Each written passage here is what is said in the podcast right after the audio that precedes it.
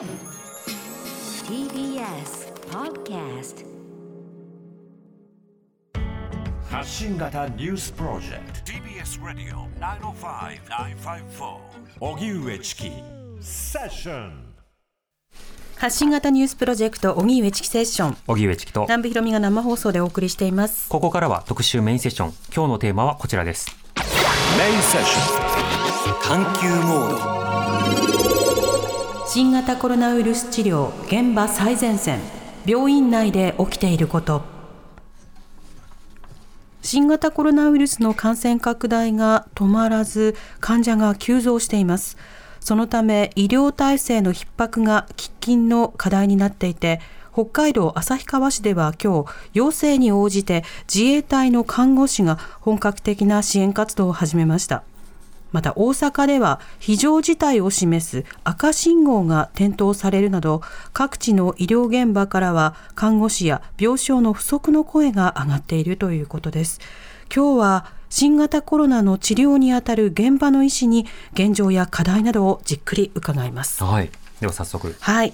えー今日のゲストです日本赤十字社医療センター呼吸器内科部長の出雲武弘さんですよろしくお願いいたしますはい、こちらこそよろしくお願いいたします。お願いします、えー出雲さんは新型コロナウイルスに罹患した赤江玉緒さんの治療を担当し、夜のセッション22には2度ほどご出演いただきました。はい、夕方では初めてそうですということになりますね。はい、あのその時もあのロングインタビュー赤井さんと一緒にね、一緒にはい聞かせていただいたんですけれども、改めて出雲さん専門領域どういったものなんでしょうか？はい、私はあの呼吸器内科といいまして、肺と気管をメインに担当しております。うん領域としてはもちろんコロナもそうですが、呼吸器の感染症や肺がんはい。やアレルギー、喘息、そういうものを担当しています。うん、なるほど。そうした中で、やはりその日本日本赤十字社医療センターでも、この新型コロナウイルス感染者、患者の方、増えているんでしょうか？そうですね、やはり全体的に東京都、まあ、日本全国で増えていますので、うん患者さんといいますか、陽性の方は増えています。なるほど。いつ頃から増え始めてますか？はい、夏頃はやはり減っていたのですが、うん11月入ってからですね、やはり分科会の尾身先生がおっしゃっていたように、うんうんだんだんそのあたりぐらいからこう増えてきているというのが実態だと思います。んそして12月に入ってさらに増えてきたというところだと思います。なるほど、こう階段を上っていくようにということですね。そうですねはいまあ、そういうその感染状況が拡大していく中で、今、医療現場でどんなことが起きてるんでしょうか？はい、医療現場が逼迫している、逼迫していないという話はよく報道でもなされているのですが、はい。まず逼迫しているのはどういうことだということです。うん。でやはり看護師さんの数が足りなかったりするわけですが、はいよく確かに言われることが欧米ではもう何千万人という陽性の方が出たり重症の方も死者も多いのに、日本はそれに比べると非常に少ないそして病床数も多いのになぜこのように逼迫するのだというところが一番問題となると思います。はい。そこはやはり日本の場合は陽性であった人は基本的に指定感染症ですので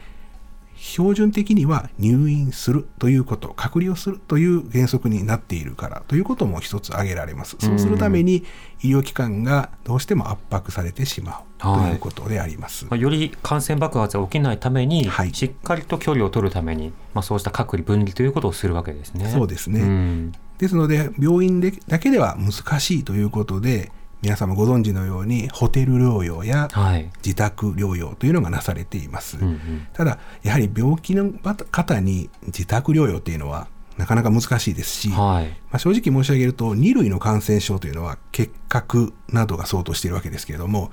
やはりこれほど感染力が強いものを自宅に置いとくことができる2類というのはやはり無理があると思います。うんなるほど。でホテル療養なんですけれどもホテル療養も65歳以上の方はホテル療養できないです。年齢制限があるんですね、はい。そして基礎疾患がコントロールできてない方もホテルには行けない、うんうん。そして一番、うん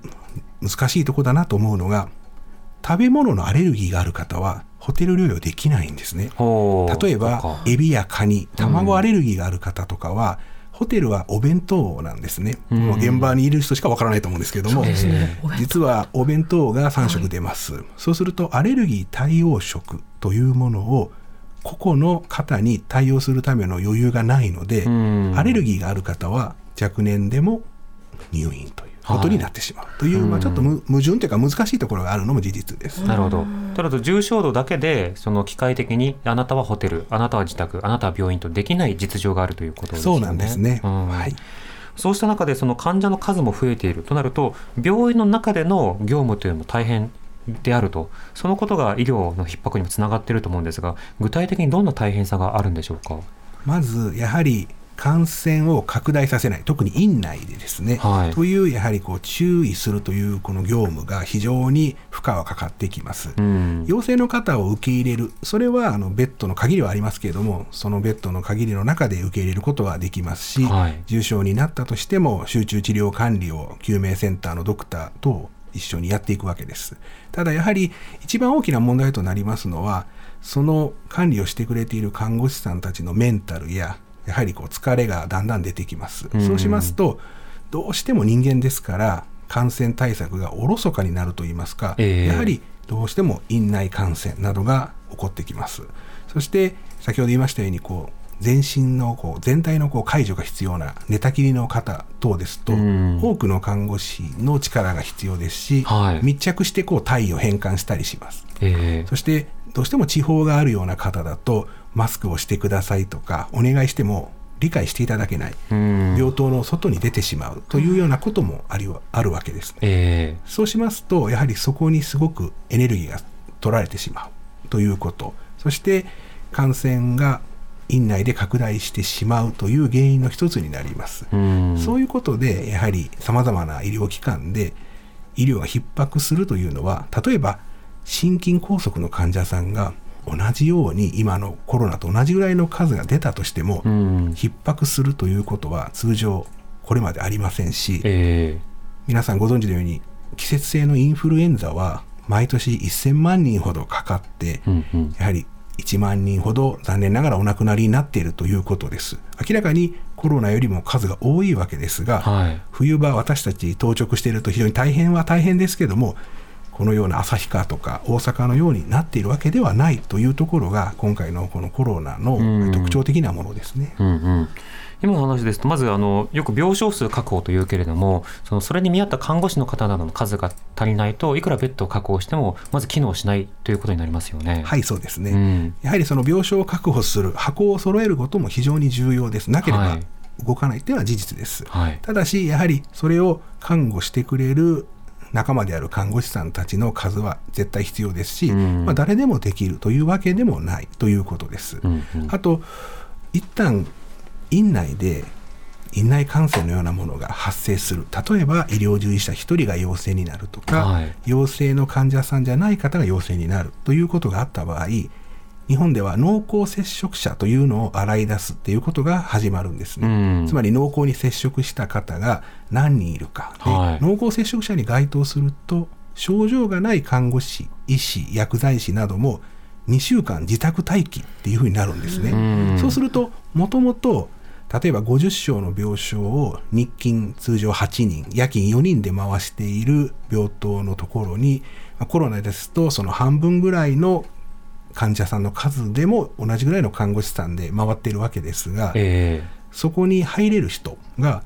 例えば10人濃厚接触者になりますと一気に10人減ります、えはい。そして病棟の場合は日勤だけではなく夜勤夜の患者さんもいますが必要ですが、お子さんが小さい方とかさまざまな理由で夜勤ができない方はたくさんおられます、ええ。そうすると看護師さんが30人いたら全部いけるんじゃないかという話もありますが夜勤ができる人、まあ、医師でいうと当直ができる人っていうのも少ないわけですよね、はい。ですから通常の頭数だけでは難しいというのが、まあ、現場の意見だと思います。うんそっか。あのよく医療状態が逼迫するというのは新型コロナの感染者が増えてそのことで対応に追われるから医療崩壊なんだっていうイメージがありますけれどもそうではなくて今新型コロナの患者が増える前からいろいろ予防的な措置とかあの衛生環境を整えたりしてますよね。そうした対応をしながら通常のまあ、患者さんに対して対応しているので普段から人員がより多く割かれるような状況あの1人当たりで見る数とか対応すべき対応というのを変えなくてはいけない状況が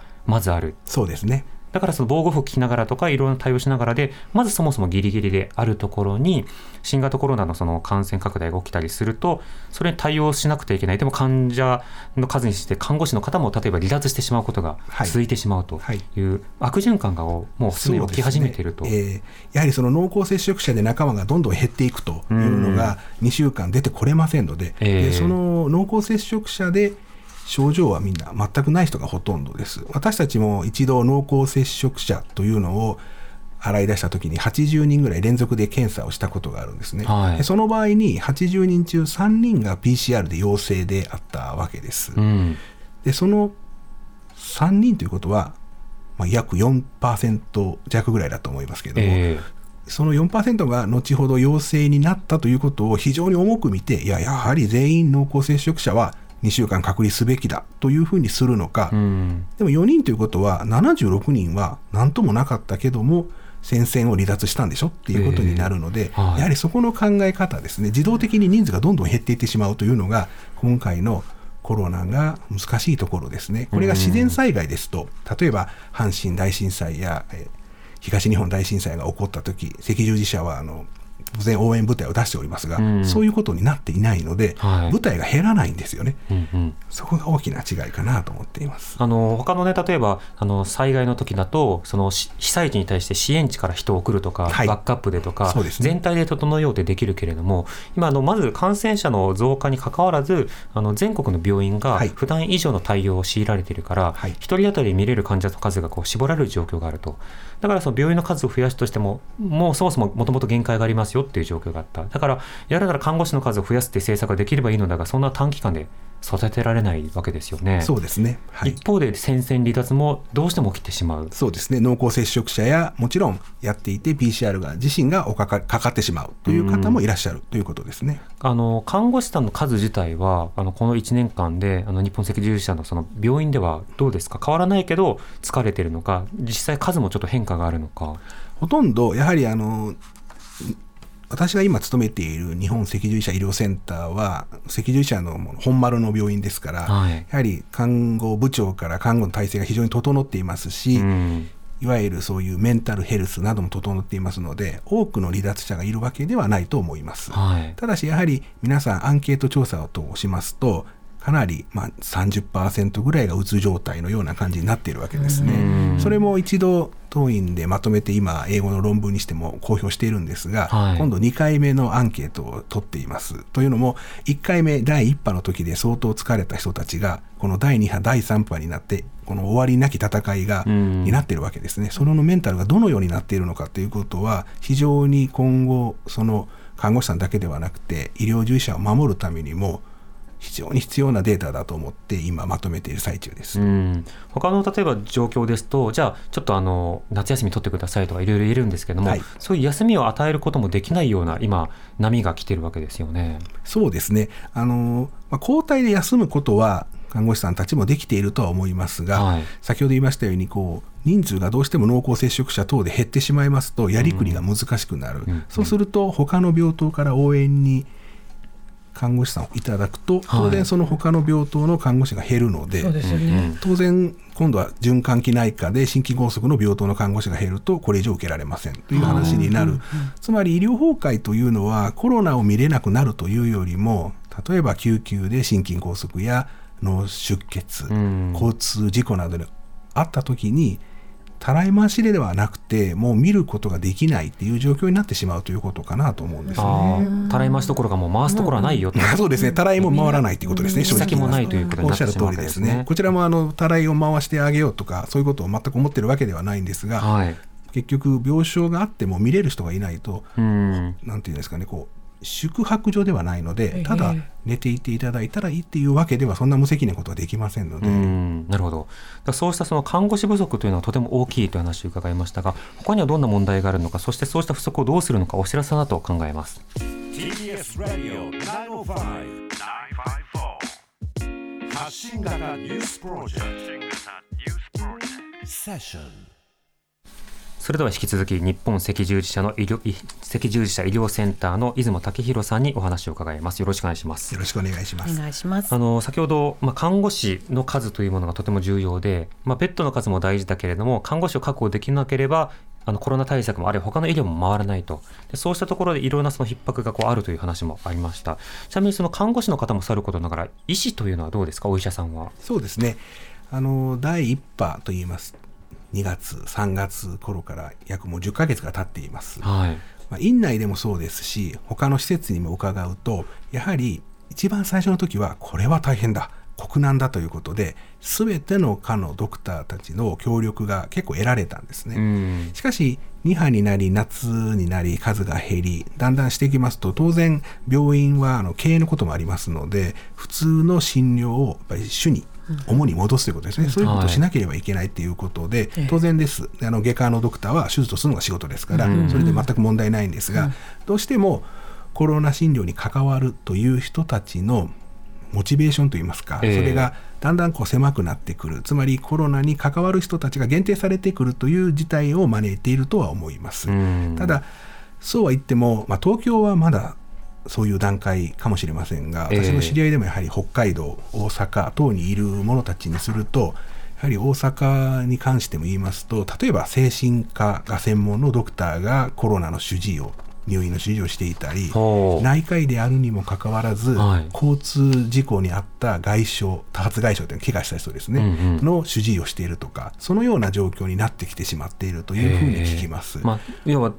メインの人がもう当たれないから、そうですね。手が空いてる人でなんとかっていう。はい、そのような状況になっているというふうにも伺っていますので、うんやはり非常にこう大変な状況になっているということは事実ですね。なるほど。医療崩壊っていうと、ベッドの数だけで見るのではなくて、実はその医療の質なども、あのじわじわと今変化させられているということなんですねおっ。しゃる通りだと思います、うん先ほども申し上げましたように欧米諸国は我が国よりもはるかに多い陽性の方そして死亡者を出しています確かに医療が一時イタリア等で崩壊しかけたところもありますがそれでもなんとか持ち直している。もちろんロックダウンしたりいろいろしてるわけですけれども、うん。しているにもかかわらず我が国はこれほど少ない数でなぜ起こるんだというともともとのやはり医療の質皆保険でいつでもかかれるという状況に慣れきっていたので、うん。そこのやっぱり違いがあるんじゃないかと思います。欧米諸国では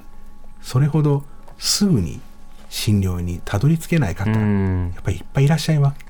でもだからこそ多くの死者の方も出てると思いますうんそすし、ねはいそこまでの爆発をしないようにするために今の医療状況をやっぱり守らなくてはいけないはいという日本の課題も見えてくるわけですよね。はい、そうです。こんな質問も来ております。はい、ラジオネーム一家店そば入りさんです。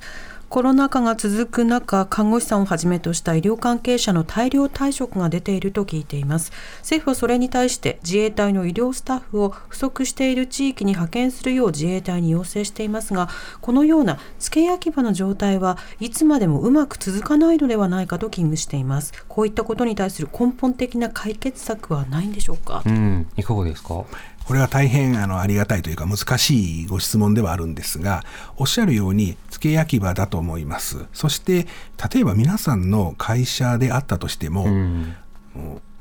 いきなりですねずっと B という会社に勤めてらっしゃってライバル会社の A からあの同じ業務をしていたのでできますよねって言って10人ぐらい送り込まれるわけですよね。うん、医療もそうですし、はい皆さんのお仕事もそうだと思うんですがこのラジオもそうですよね、うんチームで動かれてると思うんですね。はい。ラジオに携わったことがあるから明日から行けるでしょって言われてもいやそれは、いやいやいや勝手が違うでしょ。ってそうなんです。急に日本放送にか行けって言われてもいやそうそうなんです。戸惑ってしまいます多分そうですよね。多うん。分勝手が違ってまさに南部さんがおっしゃった通りかと思います、うん。ですから例えば大阪だと我々の仲間である大阪赤十字はい。病院とかありますね、うん。そういうところにいきなり赤十字の中で行ってもん？ちょっと違うっていうのがありつつそれが他が違う、そして自衛隊の方はもちろん自衛隊のあの病院から行かれる方もいらっしゃいますが、ええ。多くは駐屯地から行かれるはずです、はい。駐屯地のドクターそして看護師の方が行かれると思います。そこでやっていらっしゃる業務普段自衛官の方をの健康を管理されている看護師さん医師と今回のもちろんもっとご高齢ですよね。あの、うん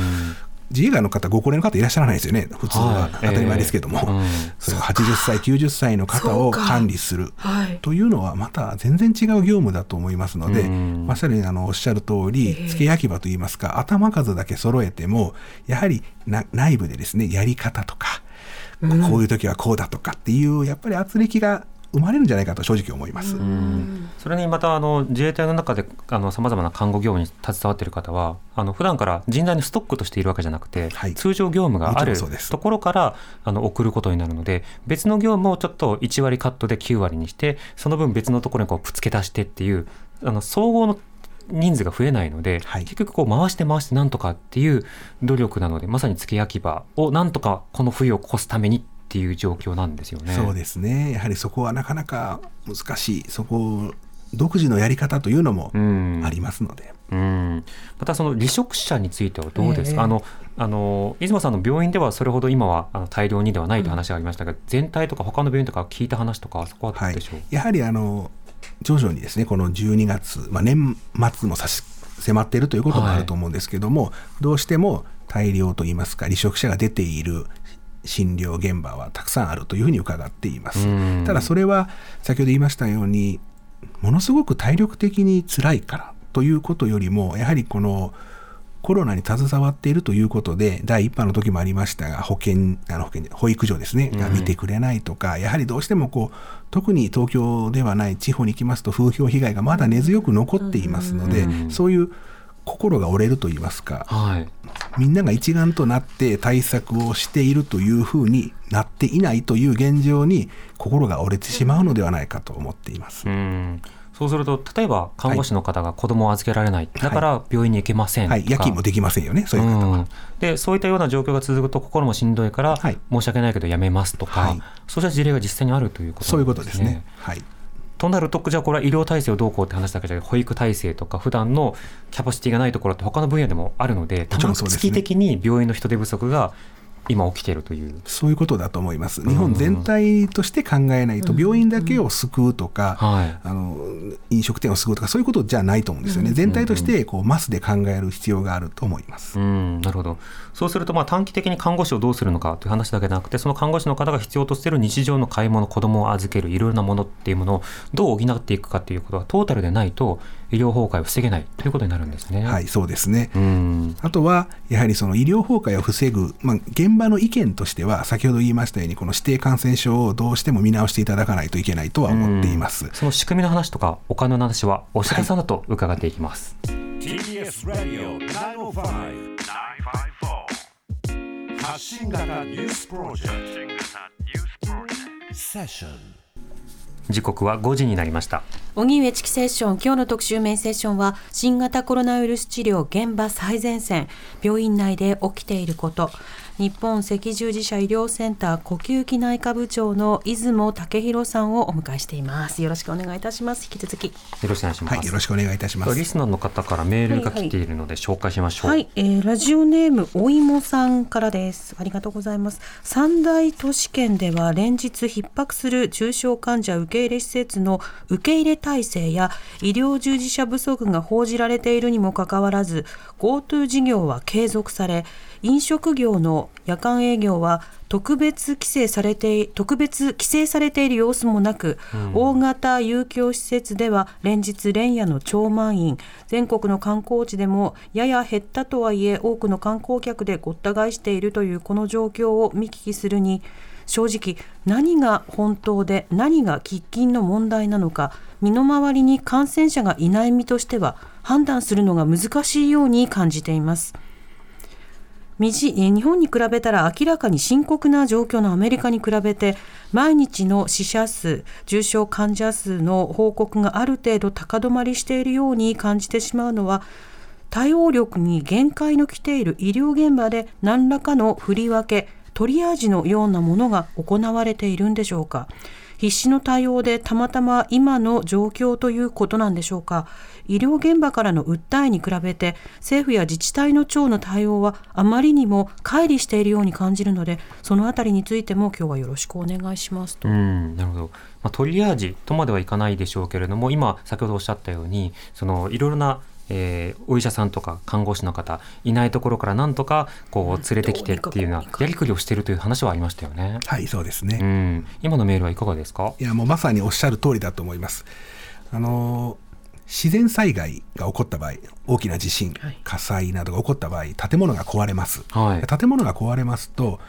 誰が見ても、あ大変なことが起こったなと思いますが、はい。はい。うん。ウイルスでのこれは災害であると思いますけれども、おっしゃる通り、身の回りに起こっていなければ、何がそんなに大変なんだろうか。そして今日クリニックや病院にかかったけども普通にお薬ももらえたしっていうところ結構あると思うんですね。ええですからこう見た感じでわからないっていうところが緊迫感が伝わらない。うんそして、まあ、そうは言っても医療現場は日本の場合はなんとかこれまでもああだこうだ言いながら、まあ、無理してでも頑張ってきたっていうのがありますので、ええなんとなくやってしまうっていうところがあります。で先ほどの自衛隊の方に支援いただいたりとか、いろいろしながらでもなんとか乗り切っていくっていうことで、実は根本的な解決をこれまでしてこずうん、先延ばししてしまったというところも大きな問題だとは思うんですね。えただ、おっしゃったように、例えば、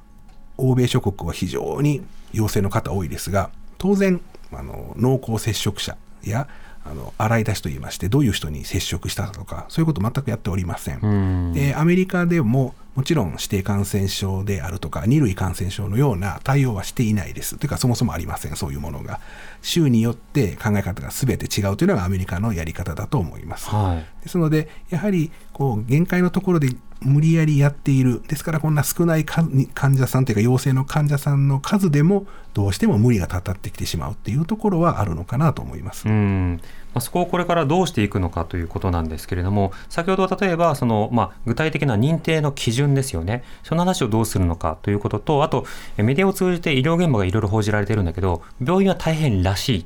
ていう情報がさまざまな人たちの、まあ、行動の指針にならない。というようなこのギャップをどうするのか、まあ、後者メディアの課題として前者その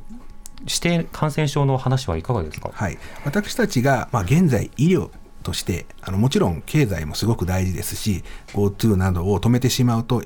経済が回らないと言われてしまえばそうなんかもしれないです。うん。ですのでそこは専門家じゃないので何とも申し上げられないですけれども医療の現場からしますと、やはりこの指定感染症というところ、2類相当、結核や鳥インフルエンザなどですね、やはり非常に重篤に20%ぐらい亡くなってしまうような病気です。1類であれば、エボラ出血熱などが該当しますので、ん50%以上の方が亡くなるような病気とは大きく違うと思いますし、はい若者の方ではもちろん、マスで見れば1人、2人、非常に重篤になる方いらっしゃると思いますが、大きく見ればそれほどでもないっていうのは実際のところで、ですので、ただの風邪でしょ？って言われる方もいらっしゃると思いますうん。ただ、その対応がやはり非常に指定感染症にしてしまっていますので、濃厚接触者を洗ったり、保健所の業務が非常に増えたり、病院の業務が増えるということで、はっきり申し上げると、こんな毎日ですね、東京都で500人、600人も出る2類の感染症なんてものがあった場合は、非常にこ大変なことになると思います。ありえないです。そんな、そんなような2類っていうのは相当高いレベルですので、ええこんなものが毎日500人も出るなんてことはありえないと思います。ええですからそこを下げることによって、あのマンパワーを他のところに避けるということがあるということが一つ。で優先順位をつけながらより妥当な分配をそうですねで保健所も他の仕事ができるということです。でもう一つだけ言わせていただくと、あとは今、アビガンが承認されるかされないかっていうところもありますが、ええもし承認されるのであれば、あの外来で処方できるようにしていただきたいです。んなぜなら、入院で処方できる場合は、入院してしまっていますので、やはり入院のベッドを埋めてしまって大変だってことになります。はいやはりウイルスに対する抗ウイルス薬はできる限り早めに投与するというのが病気になった時の大原則です。うんですので、ベッドの空きを待っているとか、まだ具合が悪くないからいいですよねって言って治療をせずに置いとくのではなくて、え陽性と分かった時点でもし必要なと医師が判断すれば、咳とか症状が辛ければですね、アビガンなどのものを承認されるのであれば、早めに外来で処方できて、そういう方はもう自宅で薬がある。まあ、まさにインフルエンザのタミフルみたいなものだと思いますけど、そういう治療をすれば、国民の皆様の安心にもなりますし、ええそれを治療しているということで、それを飲んでもやはり悪化する方、もちろんいらっしゃいます。そういう方は入院でお受けして、他の治療をするということでいいのではないかと思っています。なるほど。まあ、これあの特捜をどうするのかとか、そうですね。さまざまなルールをどうするのかって、あの国会でもね、あのはい。実は閉会する前に、そのあの特捜を改正しないくてはいけないんじゃないかと、知事の権限をどうしようかとか、はじゃああの二類をどうするかとかっていう、まあ論点は残ってはいるわけですよね。で、これをどうするかっていう話はまあ一方であります。これ、まあ、国会が来年あくまでちょっと議論できないということなので、そね。その見直しもちょっとうんどうかっていう話もありますが、一方であの今予備費がありますね。あの、はい7兆円の。でまあ、その中が GoTo に使うって話もちょっと出てきてるんですけれども、一方で経営あの病院の経営が大変だと聞きます、ここはどうですか？はい、まあはっきり申し上げると私たちの病院は、まあ、言っていいのか悪いのか昨年度と比べて今年度は20億円ほどの赤字になっています。大赤字ですねまあそうですね。やはりそれはベッド数をどうしても減らさなければいけない。ん他のところにマンパワーを回さなければいけない。時間外労働が増える。まあはい様々なことの要因があります。ただし、どうしても4月5月に第1波の時に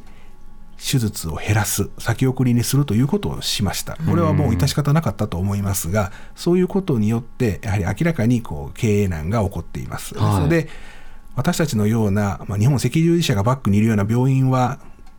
まあ赤字になってもなんとかなるのかもしれませんがやはり中小の病院はもっと大変なことになっています、うん。なるほど。そうすると例えばその病院のその赤字分に関してはあの行政が補填をしますとかあとはその今見舞い金とかさまざまな制度をやっていて、病院にそれなりのお金を配っていきましょうということがスタートしていますけれどもその金額がまあ微妙ではないかという話もあります。このあたりはどうですか、はい。そうですね。入れるのであればもうあの100億円とか、うん。もうガツンと入れられた方がいいと思います。ええ。おっしゃる通り、1人1万円とか2万円とかにしても、先ほどのあの看護師さんの数を増やすのが焼け石に水だって話がありましたけど、まあ、そういうことになってしまいますので、うん。入れるのであればしっかり入れた方が、結局はあの損にならないと言いますか、役に立つと思います。あの将来の予測と期待を与えるということが政治の役割の一つでもあると思うんですが、はその100億ガツンというのは要は赤字以上じゃないかと言われるかもしれないけれども要は裁量を持ってあのさらなるコロナ対策とかさらなる、まあ、人事の育成とか、まあ、いろんな対応とかを整えられるぐらいの余裕を病院に与えようというようなところまで踏み込んでほしいということです。そうですね、そうしていただくと、あそれぐらいこう期待されていると言いますか、うん。やはりもっと頑張らなければという、まあ、精神論じゃないんですけれども、ええ。ということもありますし、やはり赤字、赤字とずっと言われてしまいますと、自分たちが悪いことをやってるんじゃないかと思うわけですね。うん。別に自分たちが頑張っているのに赤字になるって言われてしまうと、ええ。これは一体何のためにこれをやっていて、見れば見るほど赤字になるって、なんか悪いことを、病院に対して悪いことをやっているというこう罪悪感にもなってしまいますので、うん。そういうことではないんだということを国が示していただけると、非常にあの現場の、なんでしょうかね、こう士気が上がるということだと思います。はいあの感謝の気持ちを伝えようとか、あのそういうなんか動きもありますけど、はい。それはそれとしてっていうことですよね。それは非常にありがたくて、皆さんからあのお手紙をいただいたり、あの中学生や小学生のお子さんからいただくと、非常にみんなあの頑張れるっていうのはあるんですが、はい。ただ先ほど言いましたようにやはり病院というのもやはり社会の一員で、うん。ある意味企業体ですから企業体の赤字がずっと続きますと、ええ。当然ボーナスが減ったりボーナス以外のもので人員を削減しなければいけないという状況になってきますと、まあ、機器買うのも控えとこうとか、ええそうですね、ん。先ほどの看護師さんが足りないのに看護師さんの数を減らさなければいけないという現象になってくるわけですね。うん。経営が経営難になりますと。うんうん。これやってていいんだろうかっていうふうにみんなが思ってしまうというところがあるのでやはり入れるんであればガツンと入れていただいたらありがたいと思います。でも病院の決算も3月とかなんですかね。そうですね、うん。はい。で来年度予算を考えるのは1月から3月の間とか。もう今考えていますが相当厳しい状況ですね。じゃあ今じゃないですか。そうですね。お金の話をするならば。もう今やらないとダメですよね。待ったなしですよね。待ったなしだと思います、うん、3月になってさらに赤字額が分かってとかだと遅いので。それは厳しいと思います多くの病院が、じゃあそのあたりも含めて論点があるということであの多くの方でまずこの論点共有しましょはい。今日はお忙しい中ありがとうございました。いました日本赤十字社医療センター呼吸器内科部長の出雲武弘さんでした。うお体に気をつけてありがとうございます TBS Radio 荻上チキセッション